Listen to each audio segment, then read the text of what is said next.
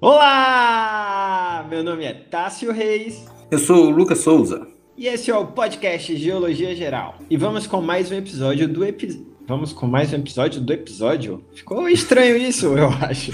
E foi muito bom você ter errado, porque na hora a internet deu uma falhada e você vê como as coisas casam para ajudar a gente nesses momentos. Deus é você que tá aqui com a gente. Mas enfim, esse é o episódio do Pedradas, né? E é bom lembrar que a gente do Geologia Geral também tá no YouTube e no Instagram, Lucas. Também estamos lá. Aparece, dá uma curtida, dá um like, vê umas fotos, uns vídeos. É maravilhoso. Ah, rapaz, estamos lá. E agora a gente tem que ficar ligado quantas pessoas estão ouvindo a gente pelo YouTube, quantas pessoas estão ouvindo pelo Spotify, pelo Deezer. A gente está meio perdido. E eu não sei a última vez que eu soube quantas pessoas ouviram um episódio nosso. Daqui a um tempo eu vou ter que sair somando tudo pra gente ter planilha para controlar, tá? Porque tá crescendo exponencialmente, rapaz. É, Marcos me mandou o registro do último episódio. Parece que foram 9 bilhões de pessoas que ouviram a gente. Parece que é um número bem razoável. Estamos melhorzinho, melhorzinho. Atingimos metade da nossa meta por enquanto, né? Exatamente. Estamos chegando lá. Estamos chegando lá. Passo a passo, galgando posições. Mas, Lucas, por falar em galgar posições, esses verbos difíceis, né, e que pouco utilizados, eu queria falar com você, Lucas, de uma coisa que é difícil e é pouco utilizada, que é diamante. Diamante é um negócio difícil, né? Na, na teoria, né? Eu tava vendo, Lucas, uma reportagem esses dias sobre extração de diamante, cara. Eu fiquei maluco. Porque eles agora estão criando navios só para você extrair diamante do fundo do mar. E eu não entendi nada, cara. Para mim, diamante era uma parada de terra. Para mim, era da Chapada Diamantina, sabe? E aí eu queria saber de você, Lucas. De onde que surgem os diamantes? Qual a origem geológica dessa pedra preciosa maravilhosa? Excelente tema esse que você traz aí pra gente hoje. Bom, antes da gente chegar então nesses grandes navios aí que esse povo está utilizando, vamos contextualizar um pouco realmente de onde é que vem o diamante, né? O diamante tem aí uma brincadeira geológica até não sei nem se é só geológico, acho que física em geral, que comenta, né, que o diamante ele é um carbono que se saiu bem sob pressão. É inclusive uma frase que coaches utilizam bastante para convencer a gente a trabalhar muito ao invés de dormir. Ah, meu amigo, por isso que a gente não dorme nunca, né? Exato. Trabalhando. Mas é basicamente isso. A estrutura do diamante ela é feita quase que exclusivamente de carbono, né? E a gente tem dois minerais principais que são de carbono. A grafita, que é essa que a gente utiliza em lapiseira, lápis, etc, para ficar riscando, que é muito maleável, né? Muito fácil da gente desgastar, tanto que a gente passa no papel e ela se desfaz e deixa ali escuro e isso é o processo dela sofrendo modificações físicas por conta do arrasto no papel. E o diamante que é o inverso total, ninguém consegue causar isso no diamante. O diamante é o mais agressivo nesse sentido, que é o que a gente chama de dureza dos minerais, né? Então, o menos duro é a grafita, que em qualquer coisa que você passar, ela vai se desfazer e ali o traço, e o diamante que não sofre isso de ninguém. Em compensação, ele arranha todo mundo. Então isso já é uma característica muito legal nele, né? Muito específica nele, essa resistência maior ao risco. Então quando a gente quer uma grande capacidade de destruição, digamos assim, de alguma ferramenta, a gente utiliza o diamante. O Tom Cruise também, ele é muito resistente ao risco em todas as missões impossíveis. Ele tá ali se aproximando do diamante, eu acho. A gente vai ter que comparar ali os dois para ver quem é que se risca menos. Ah, não tenho dúvida, não tenho dúvida. Os dois são maravilhosos. Eu acho que ele tá um pouquinho acima porque ele quebrou o dedo numa cena e ele continuou correndo. E o diamante não faz isso. O diamante, quando quebra, ele fica lá todo quebrado, jogado no chão. Temos um ponto. um ponto para Tom Cruise. Mas então, o diamante, ele precisa de um ambiente completamente diferente para ser formado do que a grafita, né? E geralmente esses ambientes são ambientes de altíssimas pressões. Então, uma coisa que a gente tem que ter em mente é que o diamante ele é formado em altíssimas profundidades no nosso planeta. Ele precisa de muita pressão que a grande camada de rocha que está acima dele causa naquela molécula para ela se formar com a estrutura do diamante. Caso contrário, a gente teria uma propensão maior à formação da grafita. E aí o que é que acontece? Algum tipo de ambiente geológico pega esse diamante lá em altas profundidades do planeta e traz ele aqui para cima, que são as rochas que a gente chama de kimberlitos. Né? Foram primeiro desco descobertos na localidade de Kimberley, se eu não me engano, no Canadá.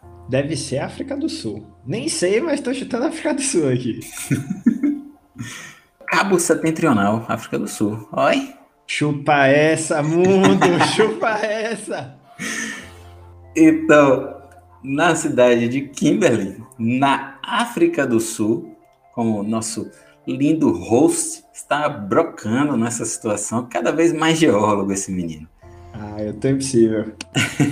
então, eles foram primeiro descobertos nessa localidade e a gente evoluiu muito o conhecimento desse tipo de rocha posteriormente. O que acontece é que é um tipo de magmatismo que sobe muito rápido e pega esse diamante e traz aqui para a superfície. Ele é basicamente um assaltante do interior da Terra. Ele pega e sai correndo e traz aqui para cima e digamos que pega isso, leva para o receptor que somos nós aqui na superfície que utiliza ele para várias funções, seja como pedra preciosa, seja como material de alta resistência, como brocas, por exemplo, que a gente faz brocas diamantadas para conseguir destruir rochas muito resistentes. Então, a gente está assaltando as camadas interiores da Terra, utilizando aí como assaltantes esses magmas kimberlíticos. Eu queria deixar bem claro, meu amigo, que a raça humana tá assaltando não só o interior, como o exterior, como a superfície. Tá fazendo tudo o que pode para depenar esse pobre planetinha, né? Mas essa é uma função um pouco mais direta nessa situação, né? A gente só tem a existência dos diamantes aqui na superfície por conta dessa subida rápida. Senão, algum outro processo geológico iria desestabilizar essa estrutura se ele sobe devagar. A gente ia ter uma modificação dele, ou ele ia se juntar com oxigênio e se transformar em CO2, ou ia só se destabilizar, começar a reagir com outros minerais e modificar sua estrutura. Então a gente teria essa não preservação da estrutura do diamante se a gente não tivesse esse magma que subisse em altíssima velocidade para preservar ele e trazer ele aqui para a superfície. E aí, essencialmente, a gente tem uma grande característica nele, que ele só corre realmente em terrenos continentais como a gente vai chegar ainda na parte lá dos caras lá no, no mar com os grandes navios, a gente já dá um pitaco aqui que esse processo só acontece no modo continental e a gente vai desenvolver como é que ele chega no mar Perfeito, perfeito. Então, só fazendo um apanhado, tá lá o carbono em altíssimas temperaturas, uma altíssima pressão, quente pra caramba. Por algum motivo ele se cristaliza na forma de um diamante e não na forma de um grafite, né? E depois ele é jogado nesses processos magmáticos para fora da superfície de uma forma meio roubada, como você falou no exemplo, né? Legal. E por que ele é somente continental? Ele não é marítimo assim? Por que tem que ser um processo de terra firme? Então, não só é terra firme, como são em terrenos bem antigos, que é o que a gente chama de terrenos cratônicos, né? E isso tem um pouco dessa questão da influência da alta pressão. A gente tem que ter uma associação desse tipo de magmatismo acontecendo para subir rápido. E esse magma kimberlítico, ele precisa passar por uma zona mineralizada. E a zona mineralizada depende muito da pressão em determinado local nas camadas interiores do planeta. Então, nessas zonas continentais muito antigas, a gente tem uma espessura de rocha, de crosta, né, maior. Então, a gente consegue que essa zona de formação do diamante esteja mais para cima do que se a gente tivesse uma camada muito fina de rocha, que é o que acontece nas zonas oceânicas. Então, essa zona mineralizada, ela estaria em uma muito mais alta profundidade nas zonas oceânicas. E aí, o tipo de magma, a gente não tem essa geração tão profunda assim, então ele não tem a capacidade de trazer esses diamantes para a superfície.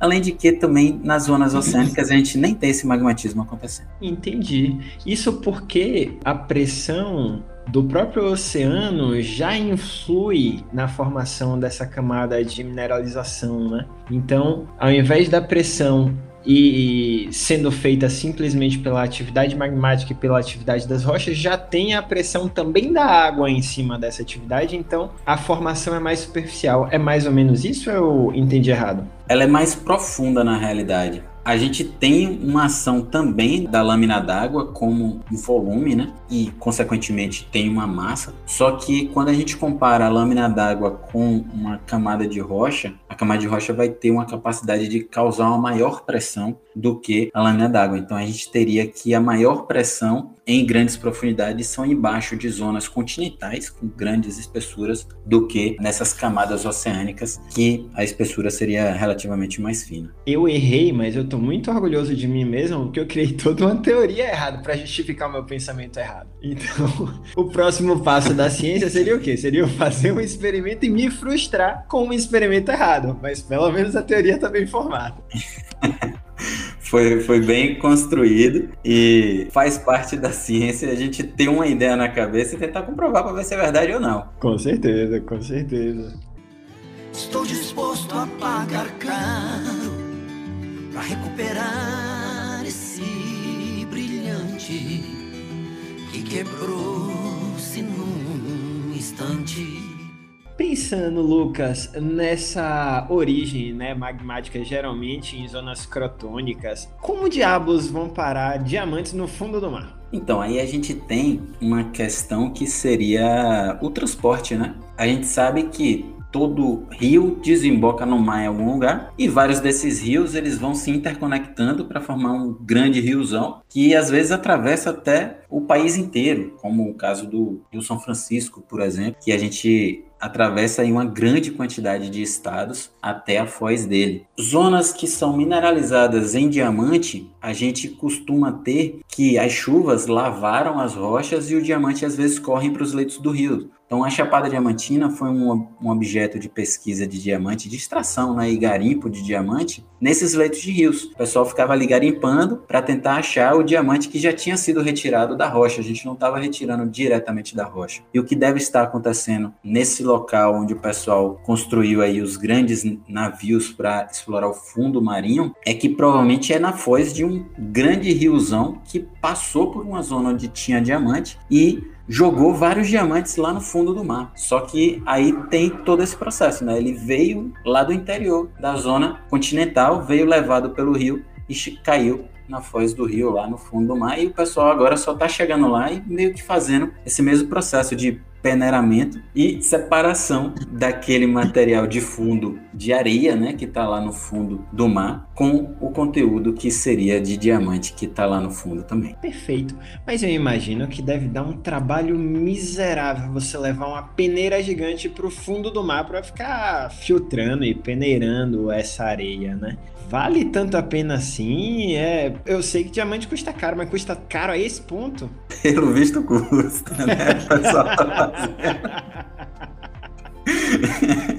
então, Tássio, a gente tem um valor muito alto e quando a gente associa também um valor muito alto com um volume muito grande e uma grande qualidade do material, a gente consegue ter lucros muito altos. Então, esse tipo de investimento ele não é feito às cegas, né? Já deve ter sido realizada uma pesquisa para avaliar o material antes de ser construído esse grande navio para utilização. E pelo que eu lembro da reportagem que você falou, eles têm uma expectativa de retorno em dois anos, né? Sendo que um navio desse custa na casa de uns 3 bilhões para construir. E já estão planejando construir, aumentar e muito a frota, né? Acho que essa informação talvez você até lembre mais do que eu, quantos eles já têm, quantos estão no gatilho. Mas isso é muito associado a essa questão de quanto que eles vão conseguir produzir, quanto que deve estar tá lá jogado no fundo do mar e a qualidade desse material, além da maior facilidade, né? Porque depois, por mais seja trabalhoso, é muito mais simples você peneirar uma coisa lá no fundo, mais separar um diamante do que você ficar quebrando rocha aqui e lavando para tentar tirar o diamante. Não, realmente você tem razão, assim. Hoje em dia já tem,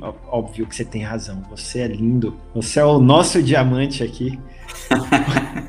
Hoje em dia já são oito navios desses, né? Lá no mar da Namíbia, que é um, um paizinho na costa da África, né? Que é um dos grandes exportadores e produtores de diamante, né? Então, de fato, deve ser bastante lucrativo você ter oito navios na casa dos bilhões de reais para escra escrava escavar isso, né? A escravizar, talvez também. Para escravizar, sem dúvida nenhuma, né? Pessoal lá. Essa, essa é uma informação que é importante, assim, até porque a gente tem a nossa relevância social aqui no Geologia Geral também, né? Você sabe como que se dá essas histórias dos diamantes de sangue, como que esse mercado ele é tão absurdo e violento assim? Eu lembro só do filme do Leonardo DiCaprio, mas eu imagino que você tenha mais informações.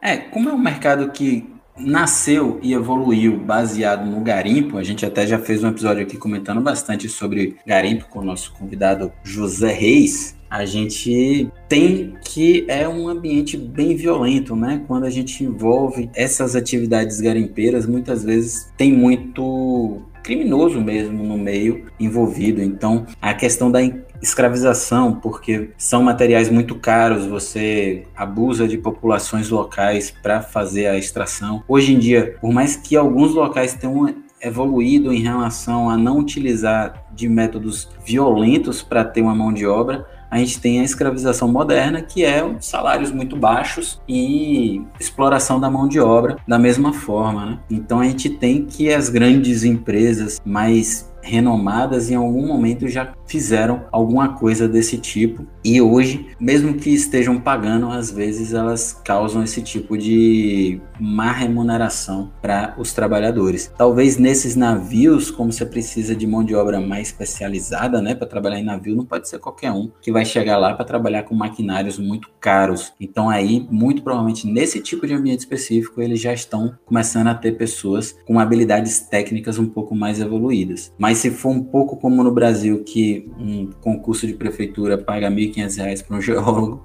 aí a gente continua na exploração da mão de obra. É, de fato. Estou disposto a pagar caro para recuperar esse brilhante que quebrou-se num instante.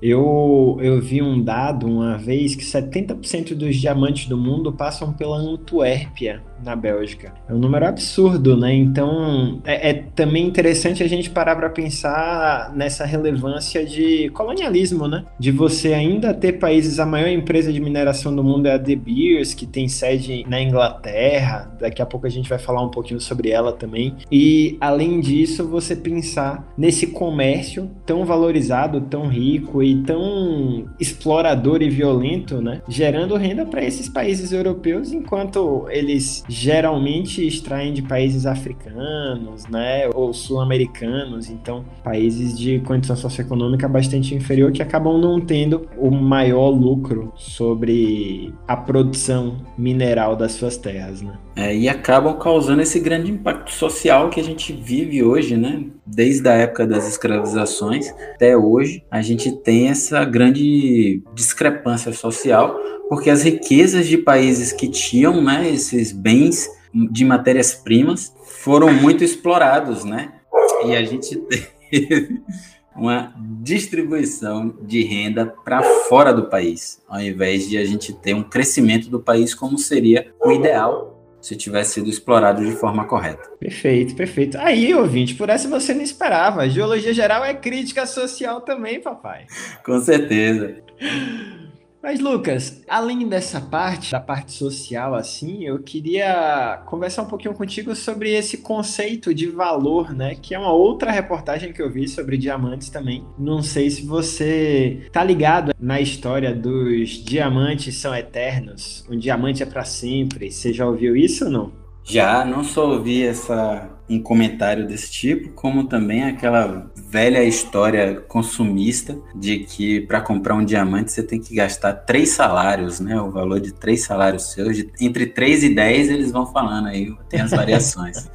Exatamente isso. Isso daí, cara, é interessante porque antes os diamantes eram relativamente pouco valorizados, né? Aí a De Beers, que é essa empresa que eu te falei de lá da Inglaterra, né? Que é um, na verdade é um conglomerado de empresas de mineração. Mas eles estavam na década de 60 pensando, caramba, estão consumindo pouco diamante, a gente tem que fazer alguma campanha de marketing, alguma coisa para as pessoas começarem a consumir mais diamante. E aí eles contratam uma empresa de publicidade norte-americana e essa empresa de publicidade cria esse bordão, né, de um diamante é para sempre. E aí isso estoura de uma forma absurda e cria-se esse conceito de que, ah, quando eu tenho que pedir a minha esposa em casamento, a minha noiva em casamento, eu tenho que dar para ela um anel de diamante, um anel de brilhante. E isso gera essa comoção muito grande e as pessoas investindo cada vez mais para darem esse diamante como se isso fosse verdadeira prova de amor, né? É muito louco você construir o conceito de uma prova de amor a partir da publicidade, dessa vontade capitalista. Aí, nessa época também surge a Marilyn Monroe cantando lá o Diamonds Are Girls Best Friends, né? Que os diamantes são os melhores amigos das mulheres, para viralizar ainda mais, também patrocinado por essa campanha de marketing. But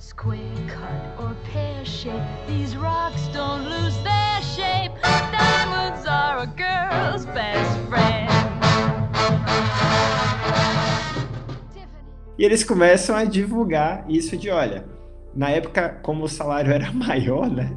Não tinha tanta, tanta precarização. Ah, geólogos... Tanta inflação envolvida, né? Os geólogos naquela época ganhavam dois mil reais no concurso público e não 1.500. Aí... Aí eles falam dessa ideia realmente de você pegar um salário inteiro e dedicar a sua esposa como uma grande prova de amor, comprando um anel de diamante para ela. Hoje em dia já estamos em 3 a 10, né? Como você falou.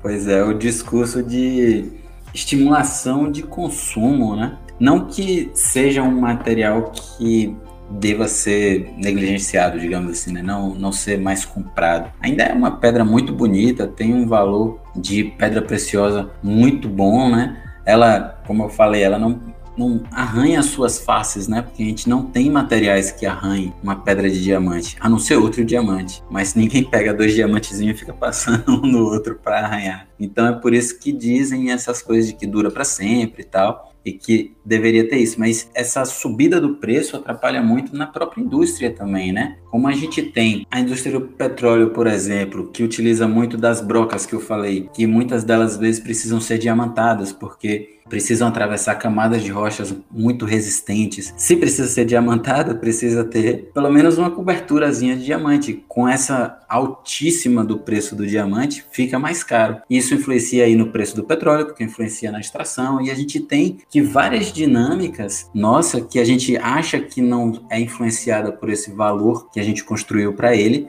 acaba sendo. E aí hoje a gente está pagando aí 6,50 de litro de gasolina. Perfeito. Eu acho até que pensando nas características do diamante, talvez faça mais sentido ele ser caro mesmo do que, por exemplo, o ouro, né? Que a gente já fez um episódio de ouro aqui e viu que ele tem a sua utilidade, mas não é tanto assim. É mais um metal bonito do que qualquer outra coisa.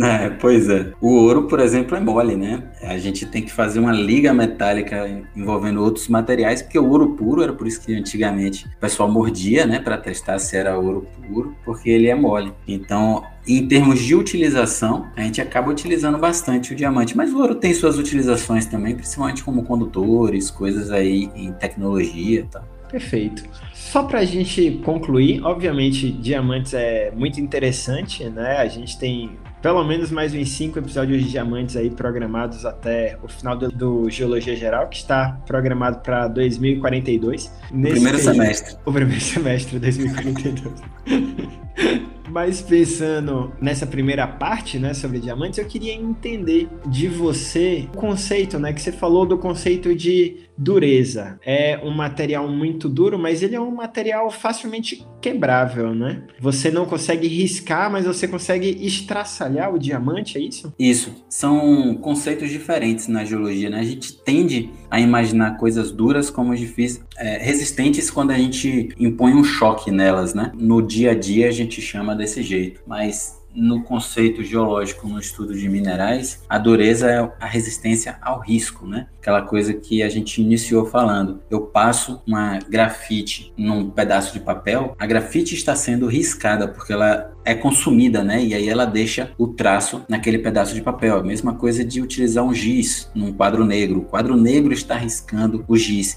Se a gente utiliza uma coisa de maior dureza, a gente vai passar e o quadro negro vai ficar arranhado com um, um sulco, né? Um buraquinho causado pelo material de maior dureza. Então a dureza nos minerais a gente chama desse jeito, e a capacidade de resistir ao choque a gente já chama de tenacidade. Hum, entendi. Isso daí eu tô ligado. Tenacidade, resiliência, essas paradas aí eu estudei em física. Exatamente, são os conceitos físico-químicos aí dos minerais. Perfeito, Lucas, perfeito. Muito eu achei que você ia jogar resiliência e já ia puxar pro lado coach também. Podemos fazer isso, né? A gente vai trazer um coach aqui como convidado qualquer dia para falar de coach de geologia, né? Pois bem, meu querido, muito obrigado por esse episódio maravilhoso. E hoje aprendemos que não durma e seja o diamante da licença médico por estresse de sobrecarga de trabalho. Exatamente. Aprendemos também que Tom Cruise é o diamante do cinema e Lucas é o diamante do Geologia Geral. Que é isso, o Tom Cruise está 1x0 em cima do diamante, o Lucas está no 0x0 aqui. Aprendemos também que errar é científico. O que não é científico é persistir no erro. Exatamente, estão aí tentando batalhar com isso diariamente. É uma luta árdua, é uma luta árdua. Valeu, pessoal. Obrigado a todos e até a próxima. Até a próxima, pessoal. Um grande abraço.